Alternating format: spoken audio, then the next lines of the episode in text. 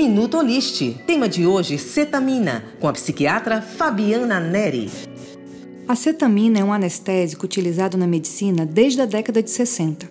Estudos mais recentes observaram que, em doses subanestésicas, a cetamina possui um poderoso efeito antidepressivo. Desde então, a cetamina passou a ser utilizada no tratamento de pacientes com transtornos depressivos que não respondem adequadamente ao tratamento com medicações. Os principais diferenciais da cetamina é seu rápido início de ação, com observação de melhora dos sintomas em poucas horas após a aplicação.